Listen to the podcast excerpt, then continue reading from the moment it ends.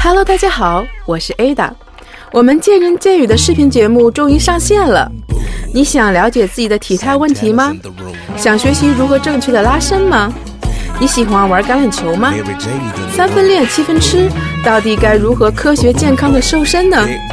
想知道 Ada 从意大利旅行回来带了什么礼物吗？只要关注我们节目的公众号“见人见语”，就可以找到答案。我们的视频节目会不断的更新，欢迎小伙伴们的关注和参与哦。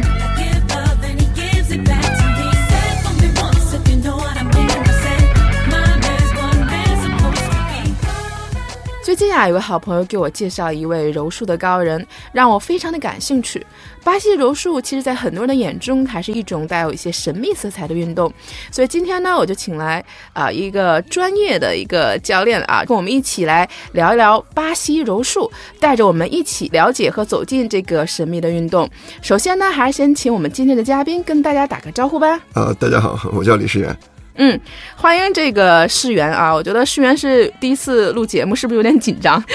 有点。其实世元也是练习柔术多长时间了？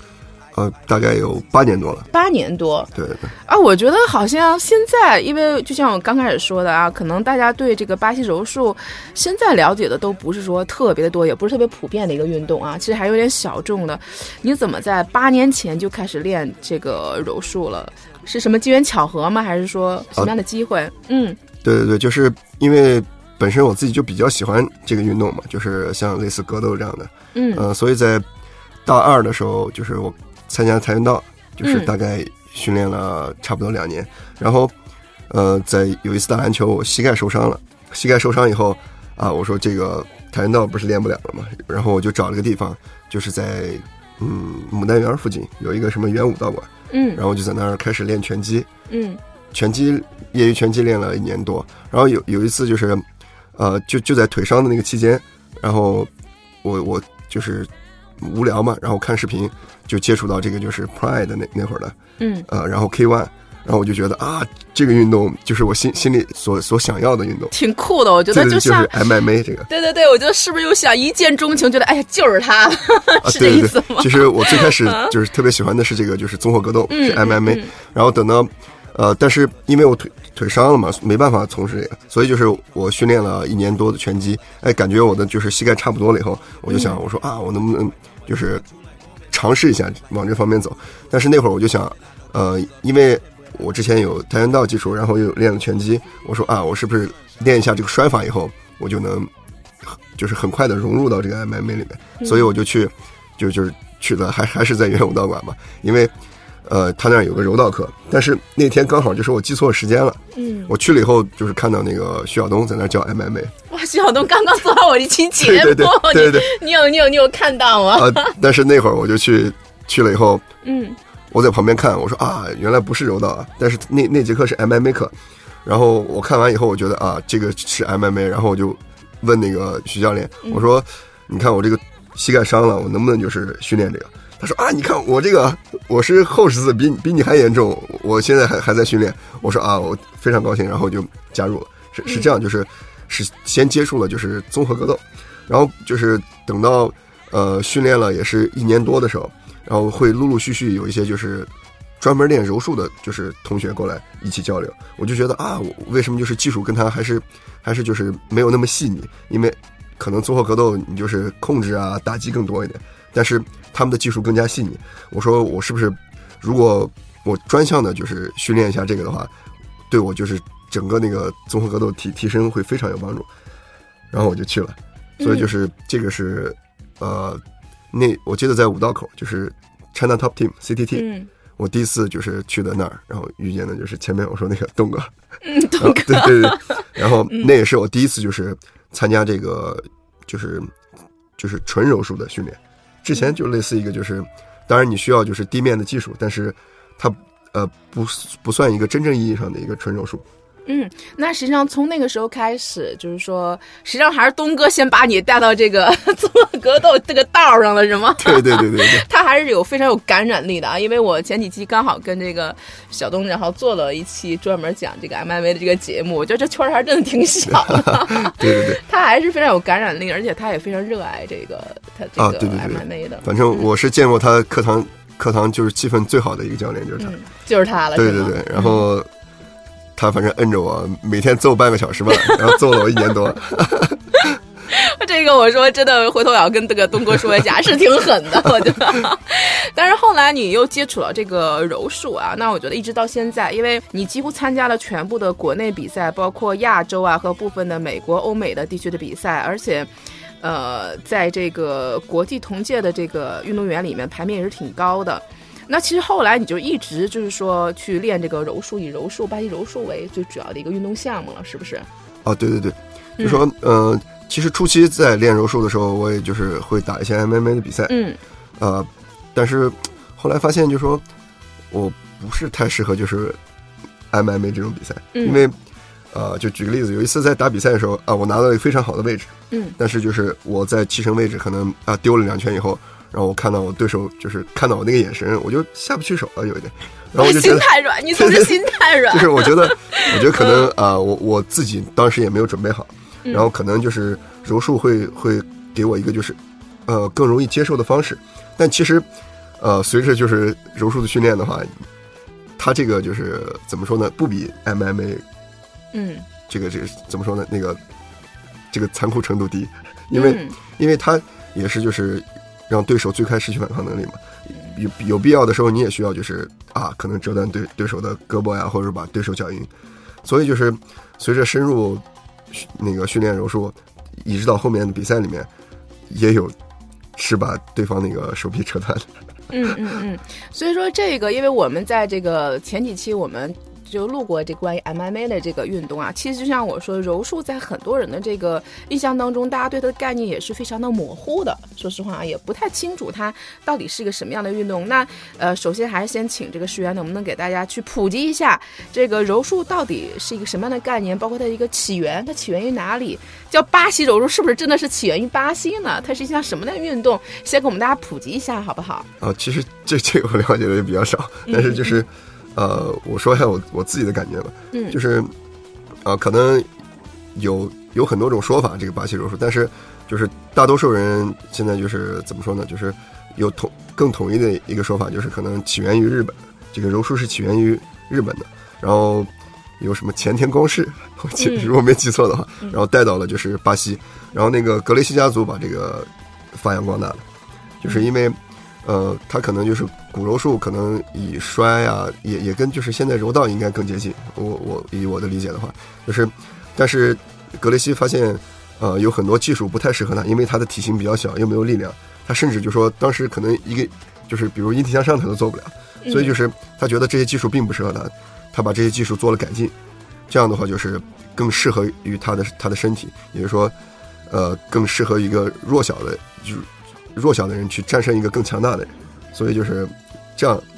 才慢慢诞生出来一个就是巴西柔术。嗯，那我想，我刚才听这个师员这么一讲，我觉得，哎，我发现，那我觉得，比如说，就不是很强壮的人，是不是也可以练这个呃巴西柔术？不一定像一些一些格斗类，就像我跟小东一样，我就说，还是这个身强力壮的人，还是我觉得要是占点优势的。啊，对，就是因为如果站立的话，那个。你可能身体的比重会占的更大一点，嗯，因为就说如果他比你高，他比你力量好，对对对，这时候你你的你的优势就变变得就是就是非常的微弱。但是但是如果就是柔术的话，就是会尽可能的缩短这，就是缩短这个差距差距。对对对，嗯，那柔术它也是一种就是说是综合格斗的一种类呃一种这个类型的运动嘛，它更需要你的一种。我想可能是一种技巧，还是力量，还是耐力，还是一种，它更多的是训练一种哪方面的一种能力呢？你觉得？哦，当然灵活，当然就说这个是就是多方面的，因为它首先柔术也也不是像就是有一部分理解的，就是你在地上就是去去滚呀，在地上就是跟跟对方锁技呀，还有这些是吧？哎，没错，就是它为什么就是更多的技术是在地面，因为是你你如果就是把对方拖到地面上的话，你的进攻会变得更高效，并不是说它它只是一个就是在地面上的一个运动，它也包括就是站立的，就是距离控制，还有说一个站立的打入，因为所有的就即便是现在就是柔术的比赛没有打击，它也是从站立开始的，所以它它会有一个就是比如站站立距离的一个评估，然后一直到就是近身把对方就是摔倒，然后在在地面实施一个降服，就是为什么就是要在地面降服，就是因为它更高效，因为你可以就是运用你比如你的体重呀，或者说你更有力的，比如你的胯、你的大腿去控制，或者说去呃去在这个位置降服对手。所以说，呃，这样的话是让你的进攻变得更高效而已。嗯，刚才你一直提到的一个话题啊，我也是比较感兴趣。你说它类似于柔道，跟柔道它可能有一些相似的地方。那如果这样的话，你觉得它跟这个像柔道啊、跆拳道啊、MMA，你觉得呃这个柔术跟他们这类运动最大的区别，你觉得你觉得在哪里？他们的共同处和他们的这个不同？呃，我我觉得就是说，呃，我觉得区别的就是可能我自己认为柔术最大的两个就是特点的话，第一个就是就是弱小弱小的可以战胜强大的，就刚才我说的，嗯，弱小有机会就是你要学好了，你是有机会可以战胜比你强大的对，然后就说第二点就是最快的让你的对手失去反抗能力。哇，我觉得这个好厉害！对对 对，这个这个就是就是柔术就是最大的一个魅力最大的就是两个特点，就是我自己理解的。嗯嗯嗯，那我觉得柔术还是蛮厉害的啊。柔术它是有一些不同的种类嘛，因为我以前啊也是道听途说一一知半解啊。他说有那种，呃，柔术是有两种的，我不知道我说对不对。一种就可能偏于表演性的，因为我看过一些片子，就是那个巴西柔术，我觉得很美啊。它好像类似像舞蹈啊，各种空翻啊，有一种表演的。另外一种好像就是那种实战型的。所以我想问一下，这个呃柔术它的是有这种分类吗？有这种说法吗？啊，这个分类倒倒是不太明显，因为可能它本身就是会柔术也有很多就是漂亮的动作，特别好看。对对对，就是可可以就是作为一个一个表演。然后呃，但是我觉得就是没有特别清晰的来来划分这个吧。嗯嗯嗯，所以说柔术没有像我刚才所说那么那种种类啊，因为我真的是在以前忘了在哪个，呃媒体上看过这个，所以说我才今天澄清一下啊。那看来它本身并没有就是特别严格的一个分类，因为在我印象中，巴西柔术什么？是一种表演类的项目，恰恰跟你相反。因为你刚才说的是这个柔术是可以就是一点呃很快的去制胜，实战性很强的一项运动气势啊。那刚好今天也给我澄清了一个我原来脑子中那种印象。我觉得，因为我看过一些片子。就电影啊，里面有一些表巴西柔术，我觉得好漂亮。我觉得，哎，这个是一种观赏性的比较强的那种运动啊。没错，就是那个，呃，有一部分动作是就是比较漂亮，但是我觉得就是有可能是大部分的动作，你可能需要就是你深入学习，或者说你你对柔术比较理就是了解比较深了以后，你才能看得懂的。所以这个普及起来就是会比 MMA 慢。为什么？就是 MMA，你你你一般的观众在下面看，你说啊打打的就是 就是互相互相打丢拳头，对对对，鼻青脸肿流血流鼻血。没错没错，就是这个很精彩，他就觉得啊，就是会会给你喝彩。但是柔术，呃，可能如果你不理不理解的话，你说或者说你不不了解他们在在做什么就是动作的时候，你就可能觉得啊，这两个人在干什么？在地上，两个人对对对对对，趴在地上。但其实他们的竞争是非常激烈的，在下面。嗯。也是还是非常有意思的啊！这个巴西柔术它是有它这个级别的一个划分嘛，就几段几段。上次我听他们好像聊了一下啊，也是有一个有这样的一个级别，比如说要考级嘛，因为像跆拳道什么这些也是有考级的。呃，这个巴西呃柔术它也是有这个级别的一些呃划分吗？这么说吧，就是这个带呃大家可能。比较容易接受的就是，呃，在成人里面分就是白带、蓝带、紫带、棕带和黑带。嗯。但是这个就是，就是考带的话，呃，它相相对于其他就比如说跆拳道，它的考试并没有太严格。嗯。呃，就只是说，如果教练觉得啊你够资格拿这个带，他就会给你授予这个带。嗯嗯嗯。但是反而就说这个会让这个体系变得更加严格，因为如果你是一个就是比如。比如你是一个蓝带，或者说你是一个紫带，然后你你会有一个就清晰的柔术链，就说你的老师是谁，就说谁给你发的发的这个这个袋子，但是你的老师的老师是谁？如果就是呃，因为这个巴西柔术是一个就是非常真实的一个东西，就是你一交手，你知道对手的水平在哪。嗯所以，如果你的带色非常高，但是你的你的就是实战能力啊，或者说你你的那个水平比较低的话，啊，可能别人就说啊，你的老师啊，或者你的老师的老师就就可能会会对他有一些就是，呃，判断对对对对对，嗯是是这样的。所以，一般的老师也不会轻易的就是给他的学生去生的。哇，那就是这个等于学生的水平，说白了也代表他的水平，他不会说 基于情面什么的随便发的这个。没错没错，就是认证，就是比如收徒弟啊，所以就像我们说这个师出名门，就这个东西真的是你的徒弟出门就代表老师的颜面了啊啊，没错所以说，老师说，如果你这个人如果资格真的不够，不是认可的话，他也不会说去给你有这样的一个认可的，是这个意思吗？对？，没错没错，而且他这个嗯。就是柔术练，他就清晰的就是呃更注重一个传承嘛，就是嗯你的老师是谁，就像我说的，他可以一直一直数到，就是现在比如说就格雷西，就发明柔术那个，你一直得就是可以数到这个，然后你看你是在在哪个地方，就这就是那个柔术练嘛。我觉得怎么就像以前那个武功的那个各个门派啊，就是掌门、掌门人，然后收徒弟，然后每会传到一个衣钵，把自己衣钵传到下一个掌门，就一代一代传承下来，可能要传到怎么的？我觉得有点像这个、啊，这个没错没错。像，这个门派的这种啊，这种巴西柔术，它的这种呃，它有呃，就是比如说像国际上，或者说比较也没有我统一的像一种协会啊，或者行业协会的标准认证，完全都是个人的这种门派，就是各个老师的这种对，这么去考的这种是吧？嗯，现在可能组组织比较大的就是 IBJJF，但即便是这样，就说现在呃呃，可能是这应该是全世界最大的一个组织，就是在 I- IBJJF。是在哪个国家呃，这个也是格雷西亚族，但是即便是这样，嗯这个组织是是个人的。啊？也是个人的，对对对，这个 这个这个组织是格雷西他们家的。呃，他们家的是吧？对对对那说白了还是他们家自己的一个谱系和这样的下来的对对，对对，嗯嗯。所以就说这个这个标准的话，就是啊、怎么说呢？就是我觉得有好强烈的一个个人色彩啊！我觉得就完全就，我觉得现在我觉得巴西柔术像一个，就像一个武武林的门派一样，我觉得他就自成一派，反正就是这一派下来，我就是祖宗，下面全都能是我 差不多，就算有多少个人，一定是我这个门派下面分分支分支下来的。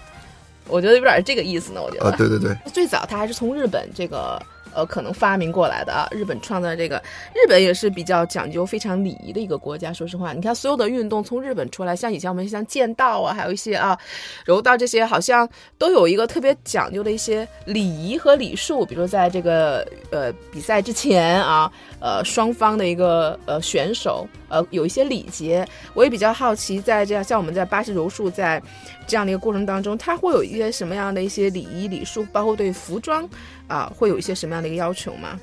哦，这个就是说起来就就就比较多了。每每个道馆也有每个道馆就是的规定，就比如说不能躺在垫子上啊，或者说你你必须要就是很正式的坐在垫子上，或者说你不能在垫子上喝水啊。你进店的时候需要鞠躬，然后你在跟跟对手就是实战的时候也是你需要就是握手或者行礼，然后嗯结束的时候也需要就感感谢对手，就是拥抱啊，像像之之类这种，就说可能会会比较多吧。那实际上可能跟我以前的一些这个类似这样的节目也是有，比如说像像呃比赛之前啊，两个对手之前，比如说相互敬礼啊，包括握手啊，包括赛后的一个握手。你看，像日本的相扑，你知道吗？也是要鞠躬的，然后也是要，所以说这种礼仪可能也是一种文化的，有一种文化的一些东西在里面啊，也是有这样的。我们在做这个呃柔术的时候，对服装有什么特别的要求吗？我们在做这项运动的时候，如如果你平平时训练的话，就是可能呃要求没那么高，但是如果比赛的话，它是有有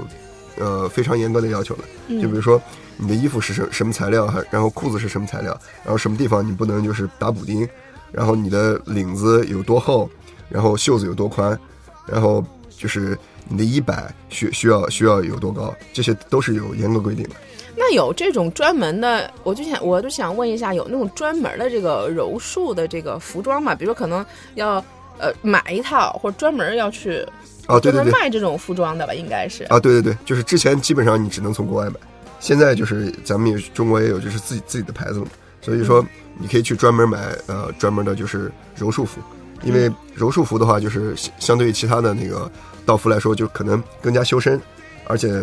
它的就是比较漂亮嘛，就是它鼓励就是大家就是有各自的个性，你可以就是五五颜六色的，你也可以啊，什么颜色都对对对。有是吗？对你也可以我在我以为就是白色的呢，啊我的印象中。呃有有的嗯。道馆会会规定，啊会规定的对对对啊，但是啊。但是大部分道馆，呃没有这样的规定，所以就说你可以就是彰显你的个性，你比如说你可以来个红的啊，或者说上面贴各种各样你喜欢的一些一些标志，嗯嗯嗯嗯，所以就说这也是区别于其他的，其他可能就只能是啊白色或者黑色这种，就是呃比较简洁，然后比较庄重的。但是这个的话，就是他鼓励你，就是每个人有每个人的个性。哦，我们在做这个柔术的时候，是不是一般都是光着脚的，不用穿鞋子？我们所有的服装可能就是一个柔术服，是不是？就是基本都是光着脚。对对对对对。嗯，现在我们在这个国内，因为你刚才说有、哦，这个但是但是就说嗯比赛的话，现在因为他们还在争论争论这个这个就是道服的事情，但是嗯比赛目前规定的还是就是白蓝黑，但是其其他的就是你是不允许你你其他颜色是不允许上场的，但是。哦，在比赛的时候你还是需要有要求的。但是啊。但是他们就是正在争论这个事情，就是嗯。说是啊，我们要就是我们可以可以就是穿其他颜色的衣服，但是呃，目前来说还是这三种，但是你可以在在你的衣服上贴各种颜色的标标，嗯。当然你需要就是在就是固定就是合合适的位置，就比如说你经常要被抓握的，比如膝盖上，你就你就不可以随便去贴这个标，然后但是其他地方，就比如大腿或者背上，你就可以贴你自己喜欢的，就是一些标识。这个是可以，就是各种颜色的没有问题。嗯，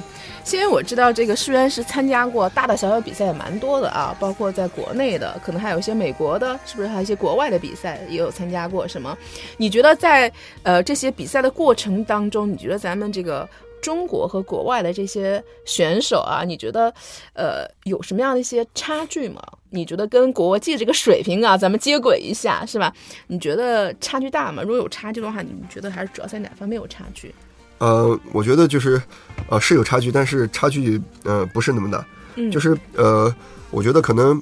呃越往就是越往上走，就是差距可能会会大一些。就比如说呃，因为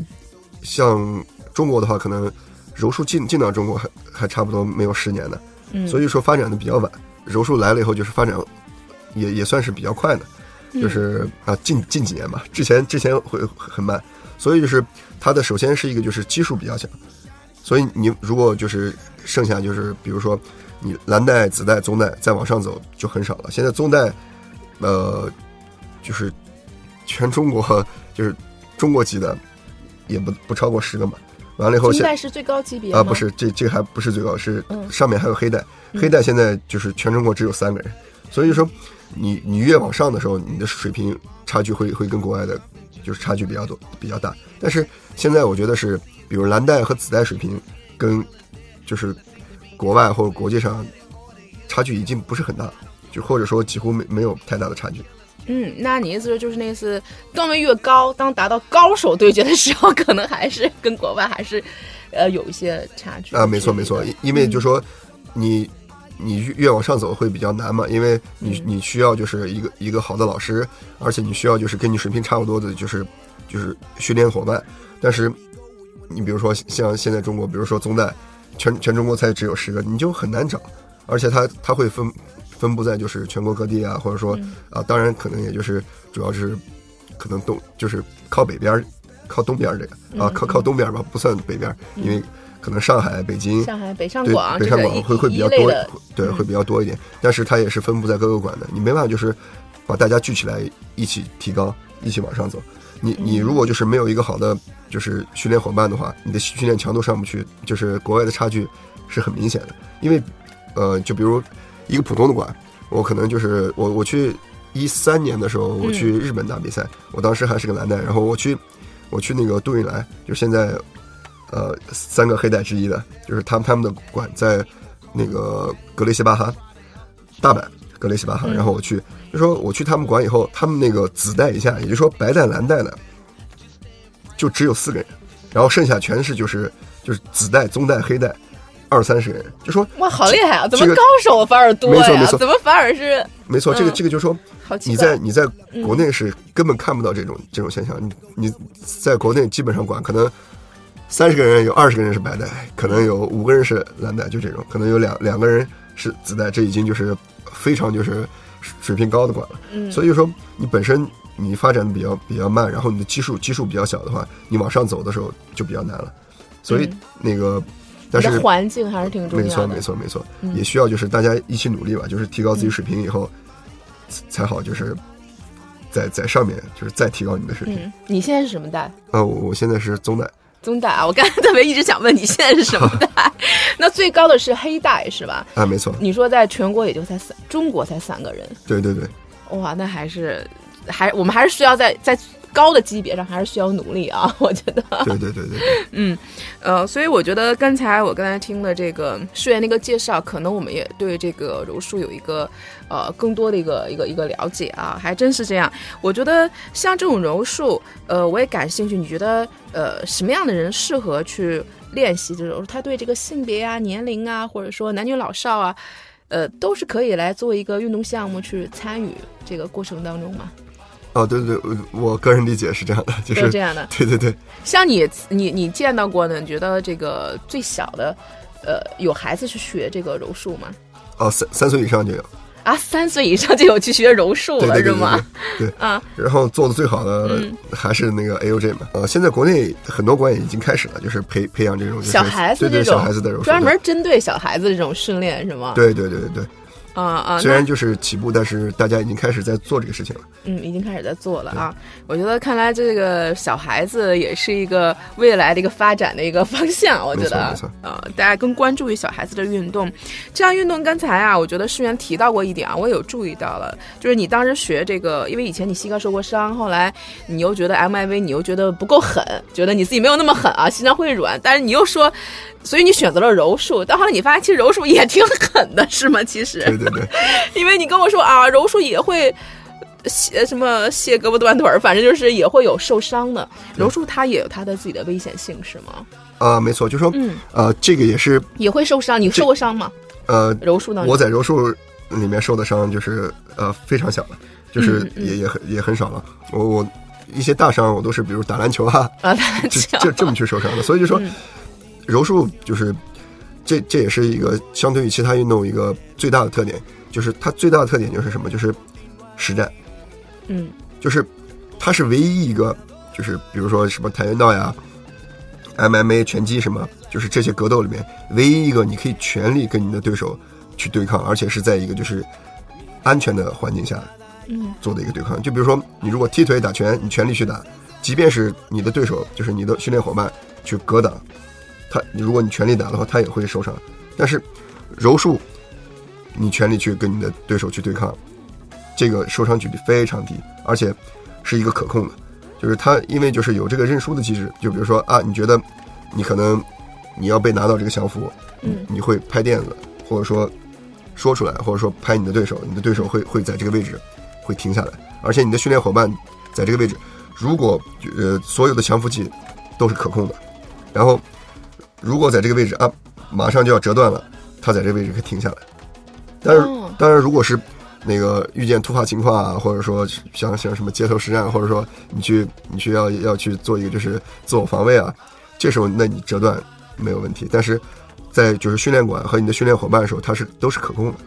哦，就是说我们这个柔术它也是有它的这个游戏规则的，或者说这个运动规则的。就当我们觉得身体会有可能受到伤害的时候，其实有这种停的机制，呃，大家会示意对手，我们会及时停下来，以避免这种伤害。所以说它这种危险性是可控的。但是另外一方面呢，如果我们刚才这个世源一直说，就是说它的实战性也很强。如果你真的在外面出于这个自我防卫啊，或者这种需要的时候，它的攻击力还是也挺强的。我这样理解对吗？啊没错没错 觉得真的也是会给你的，就是你在防卫的时候，可能也会给敌人或者给对手一个很大的一个阻力的。没错，而且呃，也是我前面就是刚说的那个，就是你可以全力和你的对手对抗，这个就是是最接近一个一个真实情况的，就是只有只有在在柔术里有，就说你可以全力的跟你的对手去对抗。嗯，就不用会有，就怕受伤啊，或者说怕对方有什么样的一个，没错没错没错所以说你给全力去对吧？那我觉得消耗消耗的卡路里挺多的吧？我觉得这一 堂课下来，我觉得那挺减肥的。我第一个反应，哇塞，我说那要尽全力，那我岂不是打一会儿我就 我就累了？那那一场比赛多长时间啊？应该不会很长吧？啊、那个每个带色是不一样的，嗯就是白带就是现在 IBJJF 的话可能是五分钟，然后打几场蓝？蓝带是六分钟，嗯然后紫带是就是七分钟，中带应该是八分钟吧，就是反然后黑带10正级别级。级别越高，打时间越长。哎，没错，对就是嗯你说打几场的话，就要根据那个报名人数。哦，就就比如上说，就是去年我去我去那个参加那个世锦赛，嗯我那个我那个级别大概就有算，因为我的级别我是八十八公斤，嗯，算是人人数比较少的级别了，但是也有接近八十个人。哇塞，就是那你打了几场呀？哦 对对对，嗯所以就是你如果想想从想从就是八十个人里面拿到第一的话，对，你你需要打呃大概就是七场你才你才有牌子拿，嗯而且你一场都不能输。啊，一场还都不能输。对你这是所有柔术比赛就是啊，就是在 IBJJF 这个这个规则里面比比赛都是单淘汰，就是嗯没有没有循环的。呃，就单次淘汰，单淘汰，没有那种循你你输一场环在你就可以回你就。回家了，没有再再往下再那种轮的对对那种方式。然后，那我觉得打这个那个练柔术，就得相要有相当好的一个体力和体能呀。啊，除了技巧，上的话，我觉得还是有很大的一个体能的一嗯些训练就是说要求。哎，前前面说的就是弱小弱小战胜强大的，嗯就是因为呃是是这也是一个相相对来说，就是说你你为什么就是能战胜一个比较强大，就是说你你练习了柔术，但是他没有练习柔术，嗯这时候就是你是比较轻松的，就是可以接触他的。但是如果两个人都懂这个的话，那你就需要拼的比较多了。就说如果两个人都在练习这个柔术，然后技术又差不多，那又回到就是力量和体能了。力量和体能了啊对对对，对，所以说这个我觉得补充的挺好的，就是如果是在这个呃有个前提啊，如果对方很强壮、很高大，然后他又比较比你有身体和体能有明显优势的情况下，他不懂柔术，那一个弱小的比他力量差的人可以。就制服他，或者可以战胜他。但是如果大家想比赛，刚刚我一听，那也是分公斤、分级别的，也不是说六十公斤跟一百公斤去比的，是吧？没错没错他还是要有一个身体体能那个一个对称的一个一个一个机制啊，比较公平的机制。那还是要根据这个体重啊，包括这个身体状况差不多，然后才做一个相呃一个同样的一个对抗。啊，没错嗯没错。所以就是呃，如果如果就是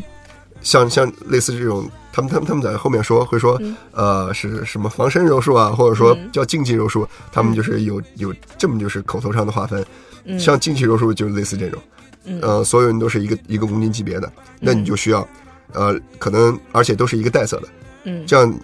几乎是，如果技术的话，几乎是均等的，所以那你就需要，比如说体能和力量。嗯，那你平时除了这个柔术的训练的话，你会做一些其他的一些健身房一些力量的一些训练吗？或者说其他的一些功能性训练，像 T R X 啊、CrossFit 就这种，你除了柔术，还会通过一些其他的运动去呃训练自己的体能、速度、耐力或爆发力这些吗？会有吗？啊，其实如果如果就是有足够的强度的话，就比如说我刚刚说那个实实战，如果你有、你有很好的训练伙伴，你是不需要去去做做其他这种训练的，嗯因为嗯你在你在拼呃柔术的技术训练环节，嗯。或者说或者前呃或者说那个呃条件实战，或者说一直到后面的实战环节里面，如果你有一个合适的对手，你是不需要做那些力量训练的，嗯这个全部都包含在这个柔术里面。但是，但是我可能就是呃怎么说呢，就是我的级别在中国里面练柔术里面嗯。算、算是大级别，就是我基本上打八十八公斤，这样的话就是。在馆里面，可能我的对手就没有那么多跟我跟我差不多力量或者说体重的，嗯这样的话，我就我就需要我自身就需要一些就是力量的训练。嗯嗯、我，呃，我更偏重于就是就是 CrossFit 训练，嗯，因为我觉得就是这个功功能性训练的话，和会更加适合我。嗯，更加适合这项运动，可能它的一些，呃，包括身体的一些协调性啊、耐力、力量、速度，因为 CrossFit 本身是对身体也是非常要求非常高的，然后一个综合性的一个体能训练。对我上周刚考了 LV 的证，啊，哇塞，我觉得还真是啊！我觉得这个圈子的确是非常有意思的一件事情。其实刚才听的世源介绍这么多，其实我我相信也有很多的朋友可能也会比较好奇啊，对这个柔术比较感兴趣。哎，我也想去学柔术，那我们怎么样去找这个找这个比较靠谱的工作室啊？怎么去找这个教练呢？呃，这个会有一些什么样的一个一个一个建议吗？就比如说。我可能去搜查一些，因为我们的听众是全国各地的啊。当然，一会儿我们会聊聊我们北京这个世园的这个馆哈。那比如说我们听众是全国各地的，大家可能就上网上或者就搜了，可能哪有柔术的一些馆啊？因为柔术这两年发展也比较快。哎，比如说我们到了一个馆，我们怎么样去判断这个是不是比较正规呢？我们是要去看教练的一个什么资质，看看什么带位呢，还是说看看他怎么去判断这个馆适不适合我们，包括教练呢？去选择这一块有什么建议吗？如果你刚接触柔术的话，就是呃，如果选选择一个馆的话，可能就会会比较容易，因为呃，如果你是一个从白带开始的话，我自己觉得子带可能就有资格去带你了，带你了，对对对对嗯嗯，所以要求也不是那么高啊。对，就是虽然现在也有蓝带就是开这个馆，但是我觉得蓝带就是做一个教练的话还是有点勉强。嗯嗯，呃，我是觉得可，如果是是像像我来。选择我来选择的话，就是我会最低选一个子弹。嗯嗯嗯嗯。当然，如果他有一个黑带的话，就是会会更好。然后就是，首先他要有就是明确的那个柔术脸，就是他的老师是谁，一直一直数到后面。然后另外就说，如果这这个这个教教练有战绩的话，他的战绩是可可查的。嗯，在网上都可以查啊，现在互联网很嗯。对。